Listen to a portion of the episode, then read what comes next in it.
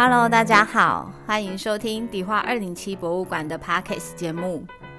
迪化二零七博物馆由陈国慈女士所创办，位于台北市迪化街，以推广老房子再利用及台湾生活文化为宗旨。在节目中，我们将介绍迪化二零七博物馆的日常大小事，由我们馆长安琪与馆员佩玉、真义、杰心轮流搭档主持分享。欢迎大家一起来收听。Hello，大家好，我是杰心。Hello，我是曾毅。呃，我们今天的主题要来聊感谢有你，就是在博物馆营运中，我们最需要感谢的人就是志工。因为之前有聊到，就是博物馆志工的重要性。那其实我也是到博物馆实习之后才知道，原来志工在博物馆的营运占了这么大一部分很重要的位置。因为以前可能大家看到在美术馆会有坐在椅子上休息的阿姨，就觉得嗯好像没什么事情，但他们其实扮演着营运非常重要的角色。因为毕竟现在参观的民众各式各样的人都有，所以有时候可能在展场发生不舒服的状况，就需要由志工们第一时间来处理跟通报。那也是到博物馆认识志工之后，才知道其实志工也有很多不同的类型，像是有社会服务类的啊，或者是教育学校的爱心妈妈，或是大型活动临时支援的志工等等。但会特别好奇，不知道为什么这些人会想要去当志工呢？嗯，主要由我这个也有去做志工的人来回答了。嘿，我我们这先说一下我们迪化二零七博物馆这边的志工属性好了。我们这边的志工的年龄层分布还蛮广的，有些人可能会想说，哎，是不是退休之后才会来当志工？可是，在我们这边，嗯，不太一样，都有。像平日一到五的时间的话，大部分可能会是退休的长辈来做志工；那六日的话，就是上班族或者是学生的伙伴来做志工。呃，那我们这边志工的状况的话，就是大家应该都是比较偏向学习类型的志工，就是想要学习新的事物而过来。因为在我们迪化二零七博物馆担任志工是有一点 辛苦的事情。没错，哎呀，那我自己也是因为看了我们的博物馆的志工这么的热情付出，我自己也去找了志工的服务。那我当志工的动机的话，会是就是嗯想要跳脱一下现实的环境，因为每天这样工作忙。你一直活在这个环境里面，就会有一点闷。那去其他的管所当志工，或其他的单位当志工，可以暂时的跳脱这个环境，然后就诶，好像到了另外一个世界去一样。那所以珍妮现在是有在哪里做志工呢？我我现在的话是在一个就是 可以讲名字吗？对，一个一个公立的博物馆做做志工。对，那他们是就是近期才开幕的。那除了这个地方之外，还有在呃一个很神秘的纪念室那边做志工。那这两个志工的类型，就是一个真的是让我去放空的，因为他们的参观民众比较少一点，所以我可以在那边顾着展场的同时，可以就是思考一下我的人生方向啊，或者是在里面看看看书这样子。那另外一个参观民众比较多的地方的话，我就可以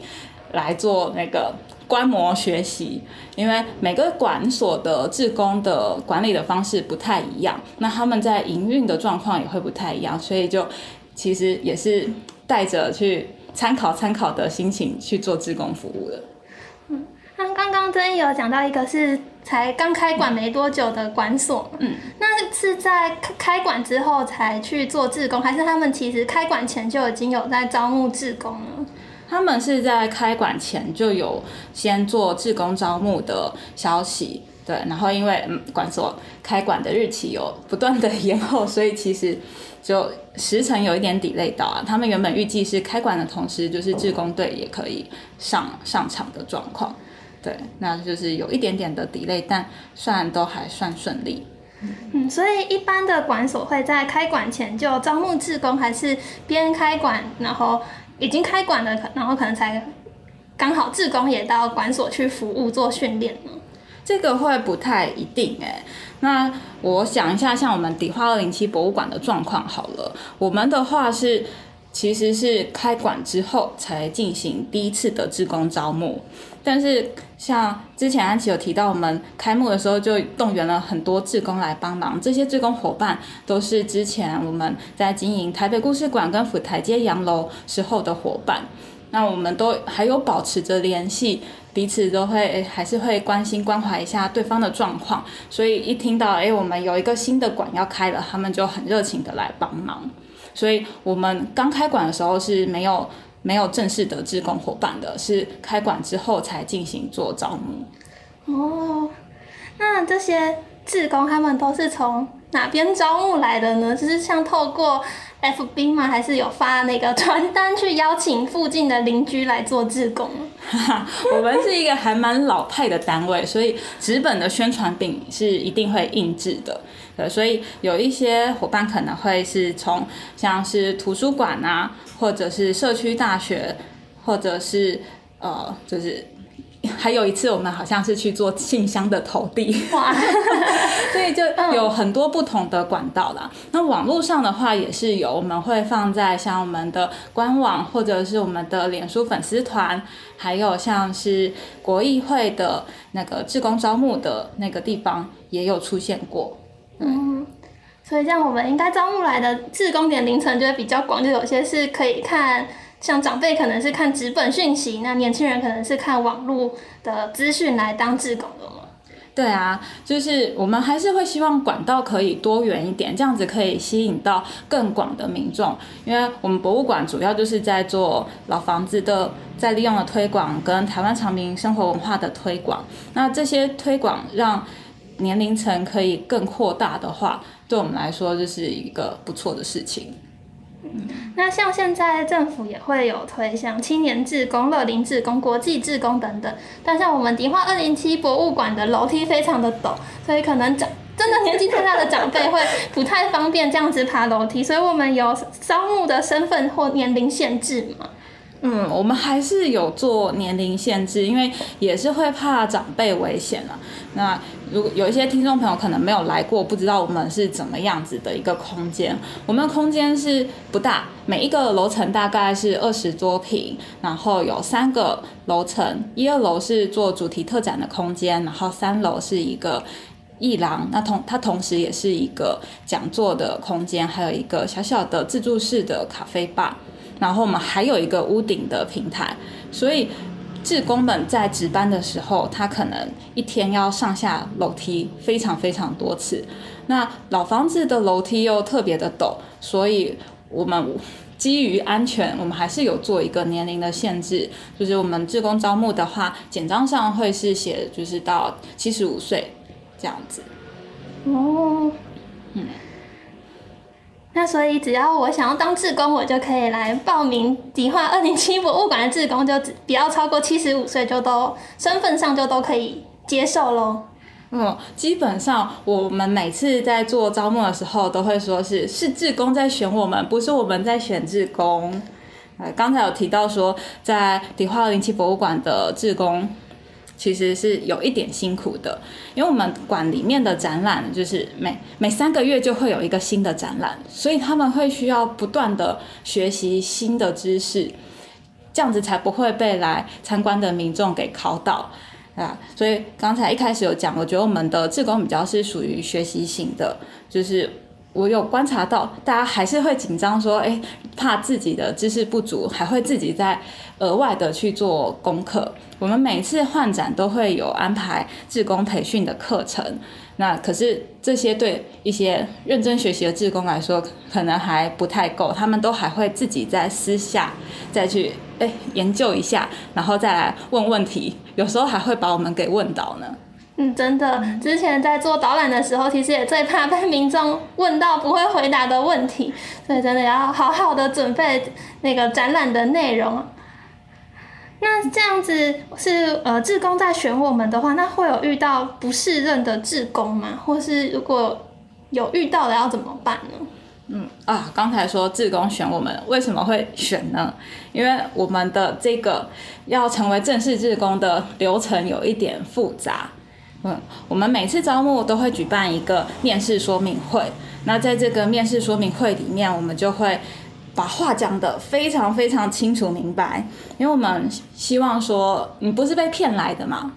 有，很多民众在报名志工的时候，他其实根本都没有去过那个空间，他只是想说，哎，这边有在招募志工，哎，那我现在啊，好像退休了，没什么事情，那就来试试看吧。大家会抱着这个心态来做报名的这个动作。那我们要办这个说明会，就是希望大家至少先来现场一次，来体验看看我们博物馆的感觉，跟他想要的服务的状况是不是可以符合。因为我们馆长就常常在讲说，就是做志工就像男女朋友在交往啊，如果不合的话，就是要趁早分手，不要留来留去留成仇。所以在说明会上面，我们就会把志工会需要做哪些服务给，那就是讲的一清二楚。那说明会结束之后，我们还会安排十五个小时的志工培训课程。那志工就要来这边乖乖的上两个整天的课，上完了之后，还会需要进行 二十七小时的实习服务。对。那在这个实习服务的阶段里面，有有的人可能会是还没有到实习阶段，他上课他就觉得天哪，我要学这么多，就被吓跑了，就被吓跑了。对，因为上课的时候我们会发我们的自工自工手册嘛，然后还有一些参考的书，呃，参参考的资料，那就是这个手册的厚度大概一点五公分吧。的资资料还蛮充足的，所以当他们想要就打开这本书在看的时候，可能就呃会开始有点却步了。所以在培训的时候，可能就有一些自贡的，嗯，这不是我想要的，就跟我们说拜拜了。然后在实习的时候的话，也是会有遇到这样子的状况。那很多人可能会想说，在博物馆服务的话，我不就是就。站在那边跟民众点头微笑就可以了吗？呃，没有那么简单。对，民众就是嗯，非常的生气。对，就我可能是因为我们非常的亲民吧，所以民众真的会把迪化二零七博物馆当做自己的家一样。的随性，就是各种各种状况都有可能发生。那这这时候志工就会需要辛苦一点的去帮我们跟民众讲说，哎，不好意思，这边啊，例如说不能够坐在坐在地板上，坐在楼梯上挡住人家的道路啊，有就会去需要做一些提醒，或者是有时候我们有一些互动式的。展示会需要志工去协助做操作，或者是做操作的教学，教民众怎么使用。所以其实我们的志工比较没有办法就呃坐在那边做服务，大部分都会是要站着一个一个班，就是我们一般是四点五小时，那中间会有休息大概十五到三十分钟，看是上午班还是下午班，休息时间有一点不同。所以在实习的阶段。可能又会又会有一些人阵亡了，嗯，对。那其实对于不适任的状况的话，我们就会比较少遇到，因为通常这样子实习完之后，大家觉得哎这个不适合我，他们就会就会跟我们 say goodbye 了。嗯，像我们迪化二零七博物馆的自工队真的很强，就是又要很会学习，要 充实自己的知识，那个体能训练也不能落下，不然这样子站一个班其实是真的非常累的。嗯，是的。那接下来就来介绍一下我们呃迪化二零七志工队的组成吧。刚刚有说到我们年龄层很广，所以是从高中到七十岁的长辈都有。嗯，嗯不只是退休的，有很多是还有在工作的伙伴。那目前整个志工队的人数呢，大约是六十人左右。嗯，像在我们志工群，还有一位很特别的志工，因为像我们迪化二零七博物馆前身是广和堂药铺嘛。那这位志工呢，他就是广和堂药铺的家后代。那他当时知道他们这栋建筑变成迪化二零七博物馆之后，他就。特别的来报名参加志工队，对啊，就是因为他看到我们这样子把这个房子拿来再利用，而不是继续荒废在这边，他就觉得很感动。那我们后来也有请他来跟我们的志工伙伴做一个分享，就是诶，为什么他这个房子以前是在做什么？他们以前广和堂药铺是怎么营运的？然后介绍介绍这个屋主，他是一个怎么样子的人？对，嗯，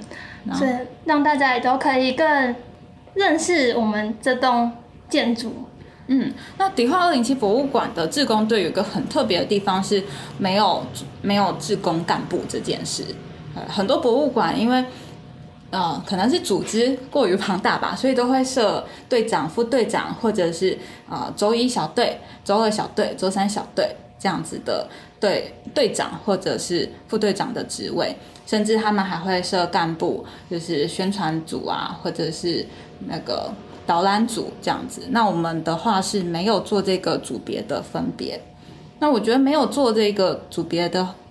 分别的话，好处是大家都是一视同仁的状况。那所有的志工排班的事务啊，或者是他们的窗口，就是统一由我们的管员来负责。那之前是我这边负责，后来现在因为 业务量真的越来越多，就换成是杰心来负责志工队的业务。嗯，那如果我想来迪化二零七当志工的话，我们到底有哪一些需要服务的内容呢？刚刚听前面已经感觉好像很可怕，其实不知道习惯了也没有那么的可怕，只是会会非常的充实，跟就是在展场没事做的状况是不一样的。好，那我讲一下我们博物馆的志工会需要做哪些服务呢？主要可以分成四个类别。那一个是做导览解说，那这个导览解说包括了我们的定时导览，或者是团体预约导览，然后还有在现场的定点导览。啊，我们都希望说志工能够就是跟民众分享我们这个展览的主轴到底是想要传递一些什么内容。对，所以我们会对志工进行这个导览的考核。刚才说很多志工会跟我们说拜拜，就是因为这个导览考核有一点吓人，嗯，啊，因为会会希望大家讲出来的内容是正确的，所以会比较严格一点点。嗯，内容正确真的很重要。对啊，因为你可能你讲出来的资讯啊，听众他们会把它笔记下来，嗯然后甚至是写 blog 或者是写 FB 的发文，然后错误的资讯就这样子一传百，百传十出去了，那就再也改不了，是非常的可怕。对呀，啊，那这是第一个部分，会是做那个导览解说的部分，然后再来是会需要支援我们。管的各式各样的资讯咨询，然后还有做现场的观众服务。对，那各式的资讯咨询啊，就比较特别的是，我们博物馆没有对外提供洗手间这件事，所以志工们常常会被问到，哎，哪边有厕所，他们就要协助引导民众走到我们离我们最近的公共厕所。那为什么我们没有提供洗手间？是因为这这栋老房子它本来就是一个住家，它可以容纳的那个管线，就是是一个家庭的管线量。那光是连我们职工自己在使用，我们工作人员在使用的时候就有发生过马桶堵塞的问题了，所以我们根本不敢对对外做一个开放，因为当当初并没有去做这个管线的，就是整个汰换。所以它还是保留原本的那个管线容容纳量。嗯嗯，那这是最最常被要要做民众服务的部分是，就是 引导民众去邻近的公共厕所。对，那再来的话，可能像是就是民众会询问，哎，迪化街这边有什么好吃的啊？有什么可以买的？欧米亚给啊，这些千奇百怪的问题。对，就是这些问题也都会是需要现场的志工伙伴帮我们跟民众做一个回复回应。呃，所以就是除了他们，他们除了要知道迪化二零七博物馆在展览些什么之外，也要对这个大道城街区有一个就是大面的大面积的认识。好，那再来的话，还会需要协助我们做环境照顾跟秩序维护。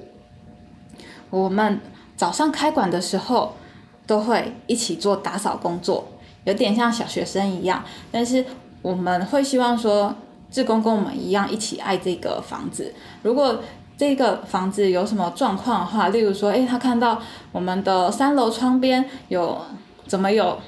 小土堆，那可能就是有白蚁。的产生了，那志工们一定会跟我们回报说，哎，他看到哪边有什么异状，那我们就会尽快去把它给处理掉。如果你是请外面的清洁公司来做这个管舍的整理的话，那他们才不会跟你回报这些事的。可能等你发现的时候，那个窗框都已经全部被蛀光了。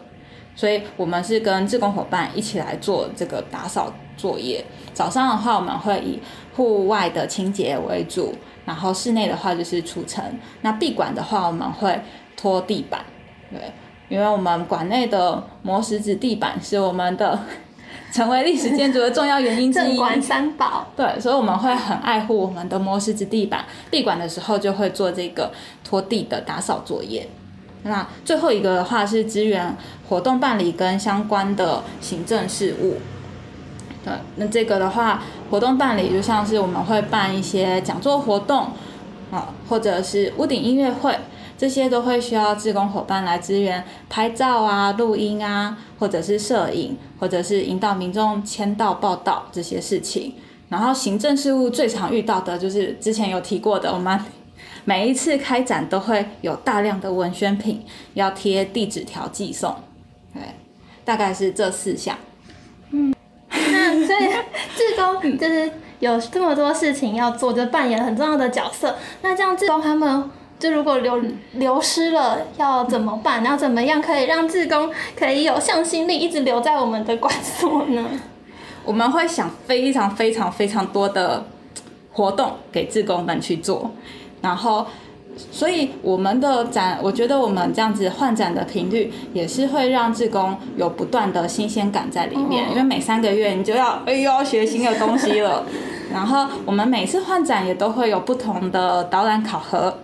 对，不一定是导，不一定是考导览，那有可能会是用那个像是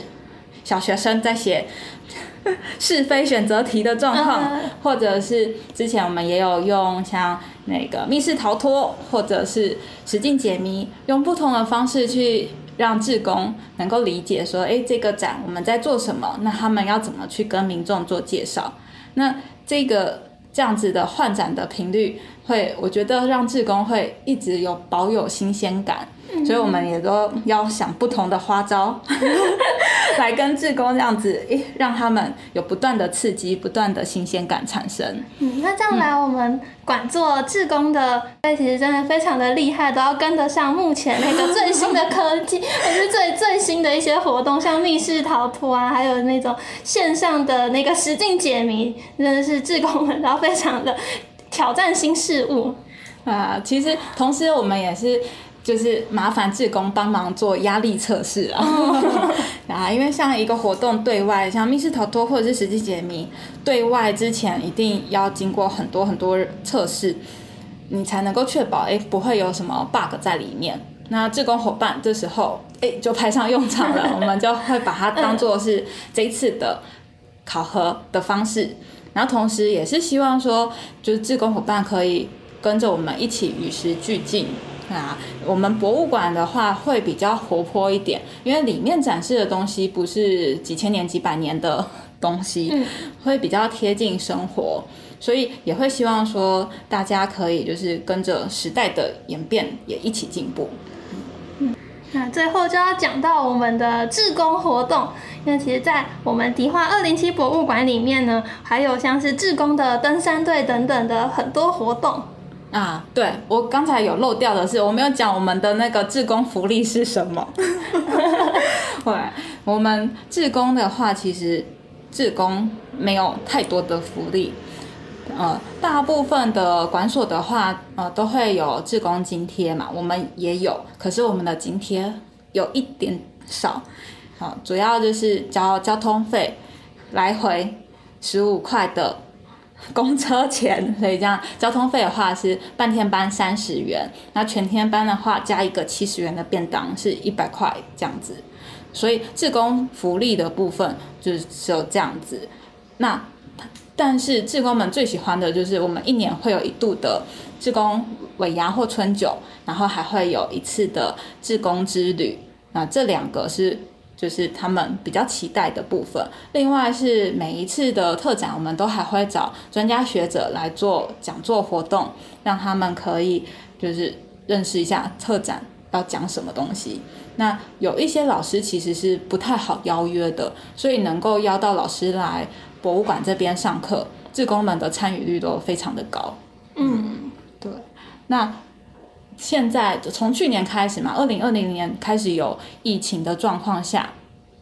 志工们的排班可能有开始减少啊，所以我们为了还是要让志工有这个志工队的向心力，就想了很多有的没有的活动，例如说像是组了二零七的登山队、健行队，那这个的话是就是我们一开始主要是以台北大众走。为目标，就希望带着志工走遍台北的天际线。那现在去年已经走完一轮，今年又开始 Part Two 继续在走。嗯，但是有新的伙伴加进来，所以就是哎，每次去爬山就是不同的心情啊。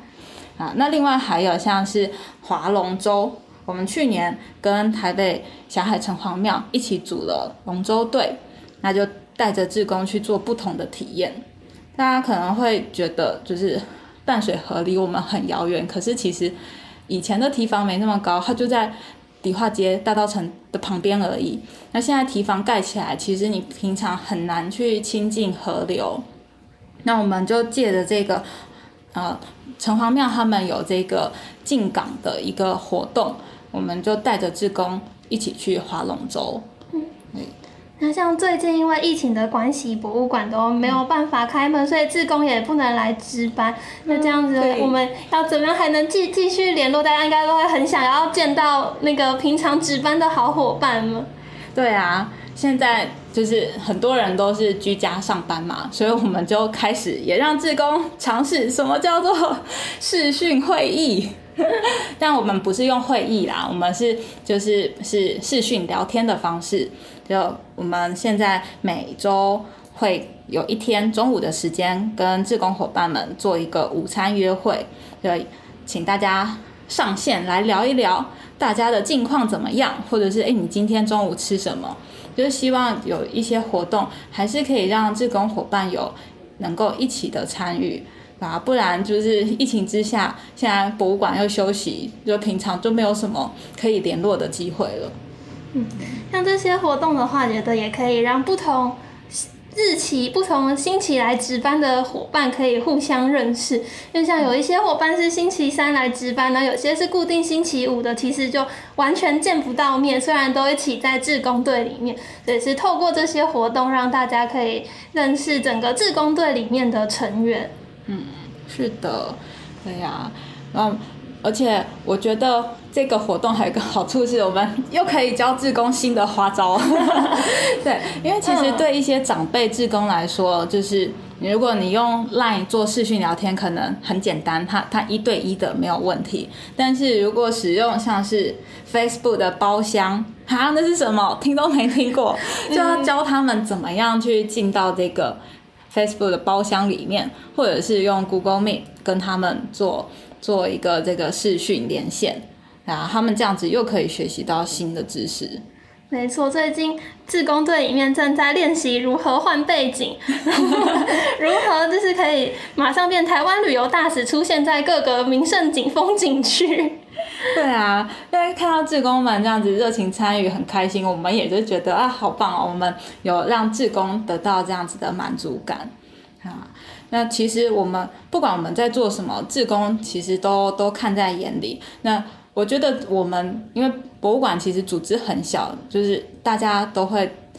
志工们都会盯着我们，看我们有没有好好做事。那志工看到我们这么认真的做事，他们也会觉得，嗯，我们也要认真。所以就变成我们博物馆志工队有一个非常非常非常大的正能量，就是。一个 非常正向的志工队，对呀、嗯。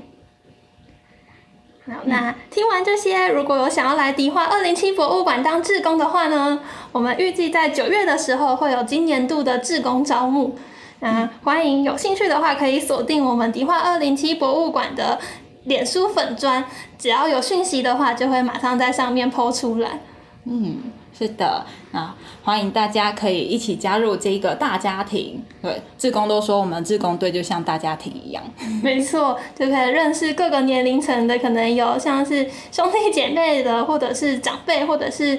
比你年纪小的，都可以有产生不同的火花，就是可以学到很多不同的经验。嗯，好，那我们今天的题目就聊到这边，也请继续锁定收听下一集的节目，拜拜，拜拜